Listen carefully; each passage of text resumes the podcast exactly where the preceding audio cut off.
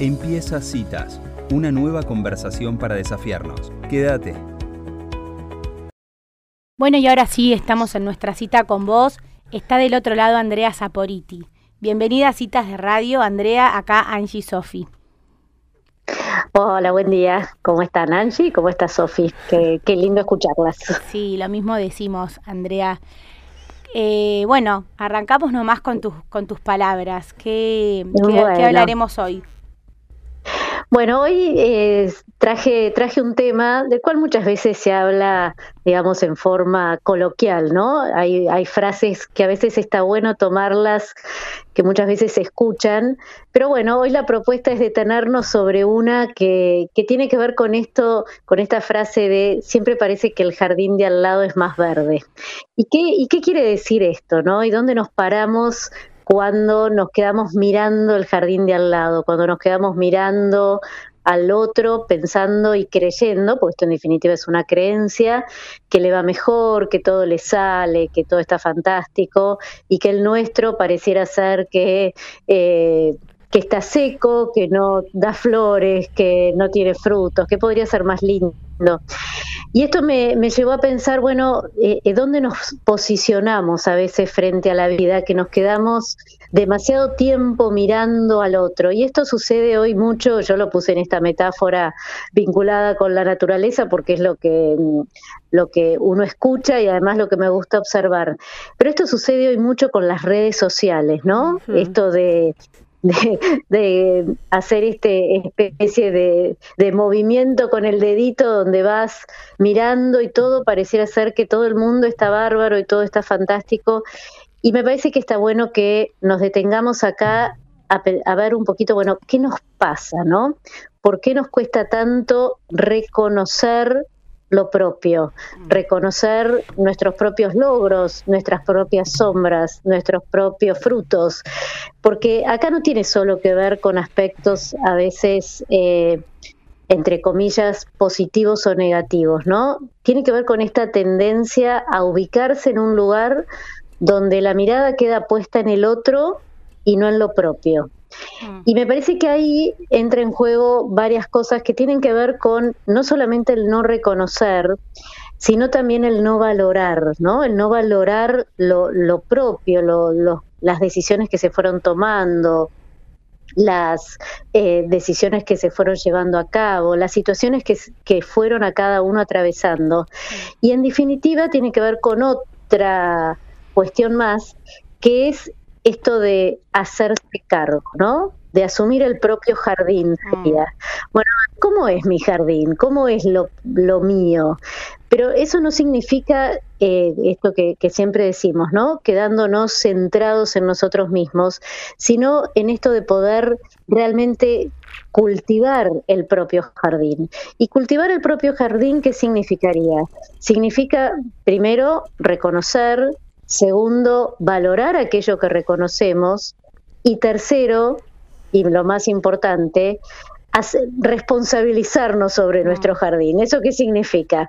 Significa, bueno, empezar a trabajar en que a veces hay que podar, a veces hay que sembrar, a veces hay que cosechar, a veces hay que remover la tierra, a veces hay que poner fertilizantes. Y cada una de estas eh, frases que, que, muchas veces uno, metáforas que, que sirven para, para poder visualizarlo, está bueno poder llevarlas a, nuestra propia vida, porque eso ya implica un cambio de posición, un cambio de mirada, porque si yo tengo que mirar lo propio, ya voy a hacer un giro, ¿sí? ya no me quedo mirando en el cerco a ver el otro qué, qué feliz es o qué infeliz o qué bien le va o qué bien no le va.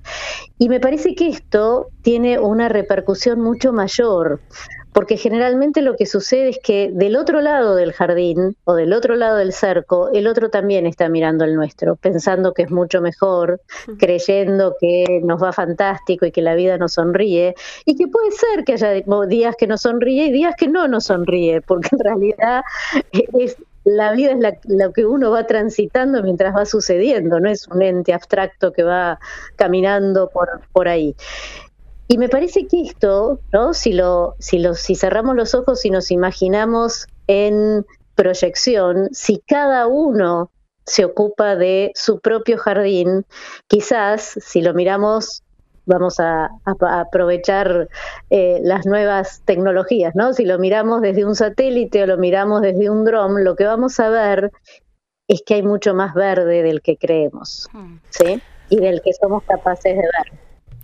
Y esto implica, de alguna manera, que cada uno empiece a asumir lo propio y a poder, bueno, mejorar aquello que hay que mejorar, aceptar aquello que hay que aceptar, desechar aquello que hay que desechar y convivir con a lo mejor esa plantita que no nos gusta, pero que resulta que no la podemos sacar. Y bueno, habrá que ver cómo la, acomodamos.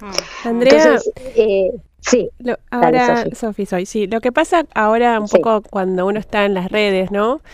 Que de pronto em, quizás eh, tenemos una mirada positiva de nuestro jardín, eh, como que no, no, no es que no hay un reconocimiento, pero a veces sucede en las redes que al momento de, de, tener tanta cosas lindas del otro lado, ¿no? O sea, como que de pronto como son un recorte las redes, ¿no? Y se, generalmente se muestran las cosas que están bien enfocadas, ¿no? Como que hay una preparación detrás para el mostrar.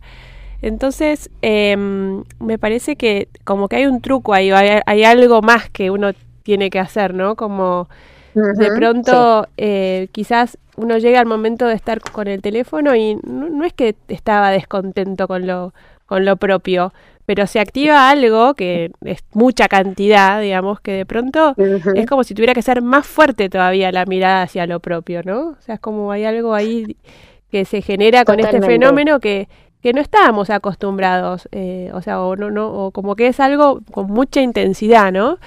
Entonces, eh, ¿Cómo hacemos ahí? Esa es la pregunta.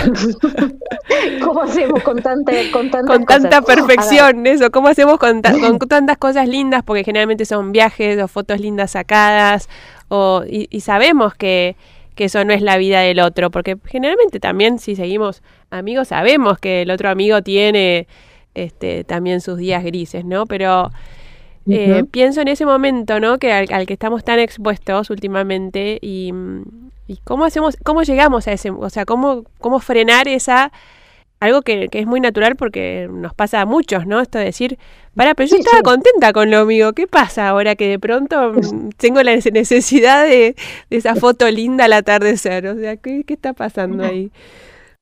Tal cual. Bueno, yo creo que vos dijiste una palabrita que creo que es clave, ¿no? En esto de eh, todo lo que, muchas veces se ve en las redes tiene que ver con algo evitado, ¿no?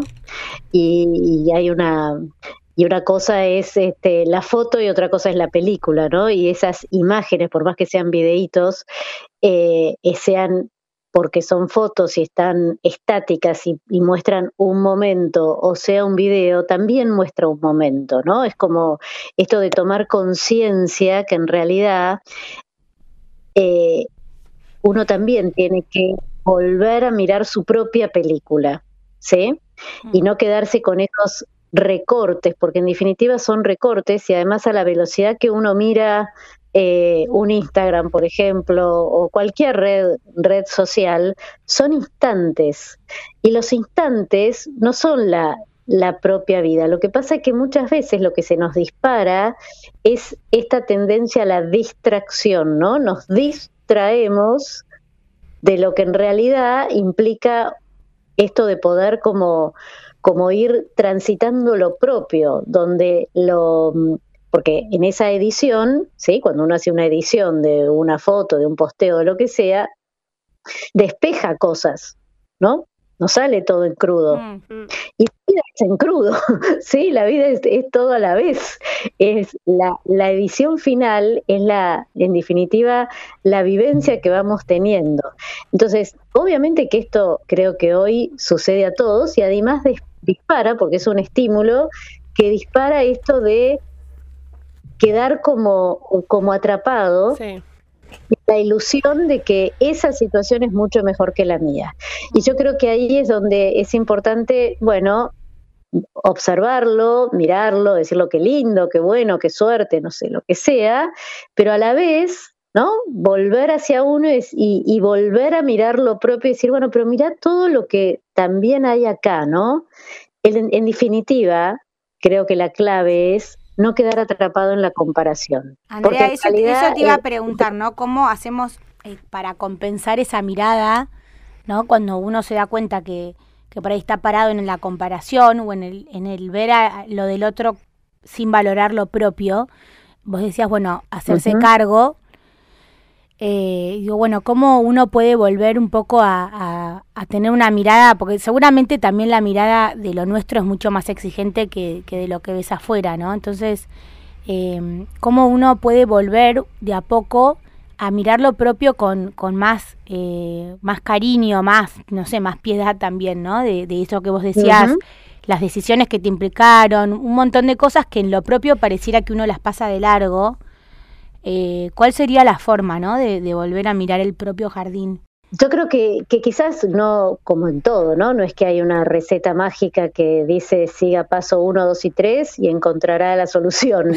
Pero quizás la, la, solución o es permitirse esto de, eh, de repensar, ¿no? De, de, volver a sentir, de, de mirar para, para adentro un poquito y, darse cuenta todo lo que se atravesó y entender que nada ni nadie es comparable. Cada uno, ¿sí?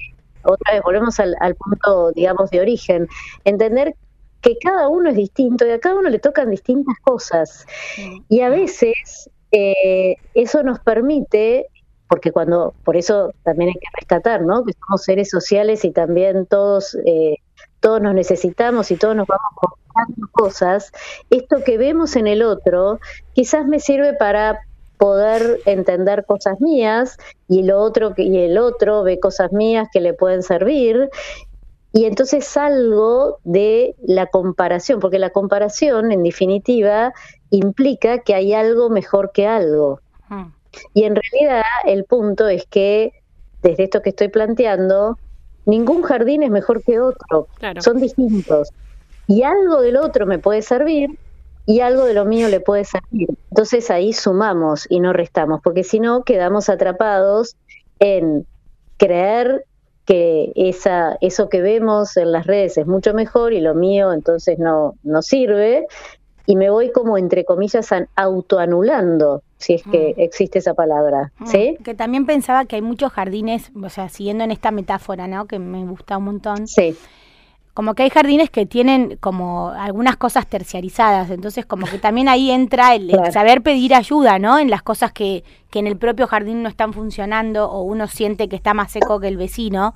Quizás, bueno, sea también una manera de saber pedir a alguien que, que te ayude en, en, ese, en esa área, ¿no? Totalmente, y ahí es donde eh, en algún punto sumamos, ¿sí? Porque en el, fondo todos somos parte de, un todo y, todos formamos parte de, este camino, entonces eh, creo que, la clave es esta, ¿no? No quedar atrapado en la comparación. y, y cómo salir de la comparación volviendo esto, ¿no? Moviéndonos y decir, a ver, espera, espera, miremos, miremos. Ah, bueno, pero acá necesito algo, ok, pido, pido ayuda o puedo dar, ¿no? O puedo dar algo de lo que yo también tengo, que a otro le va a servir, aunque las cuestiones, digamos, esenciales de la vida eh, las atraviesa todo ser humano, ¿sí? Mm. Todos atravesamos cuestiones que son eh, universales y sin embargo, cada uno la atraviesa de una manera distinta. Y vuelvo a la metáfora del jardín. Es muy difícil encontrar dos jardines iguales. Y si no, empiecen a observarlo. ¿sí? y, aunque tengan las mismas plantas. Entonces, eh, la riqueza de, eh, de lo propio se suma a la riqueza del otro propio. Y ahí me parece que nos permite no quedar paralizados, porque ahí es donde perdemos la, algo que es clave, que es la enorme posibilidades que vamos teniendo en el día a día de un montón de cosas. Sí, y ni hablar también en el caso de, una familia, lo que uno pueda enseñarle a los hijos de, de, valorar lo de uno, ¿no? Y no, no pararse en la comparación. Exacto. Exactamente. Exactamente. Esto se, eh, digamos, se transmite eh, justamente a todos los que están alrededor, porque además, siguiendo esto que vos estás diciendo, los hijos nos miran, los chicos nos están mirando, aunque estén jugando, aunque estén haciendo otra cosa, aunque estén conectados con la música, ellos miran si uno está parado mirando todo el tiempo el cerco del otro, hablando de otro, o simplemente toma lo del otro, pero hace lo propio. Y creo que eh, en el fondo, creo que hoy más que nunca necesitamos cada uno ocuparnos de lo que nos tenemos que ocupar y no esperar el afuera resuelva. Buenísimo. Bueno, Andrea, la verdad que muy lindo estos minutos. Muchísimas gracias por ayudarnos a ver nuestro propio jardín y será hasta la próxima cita. Bueno, gracias a ustedes y que tengan una muy buena semana. Igualmente. Gracias. Así pasaba Andrea Saporiti con este ratito de reflexión en esta cita con vos. Si te gustó esta conversación, seguinos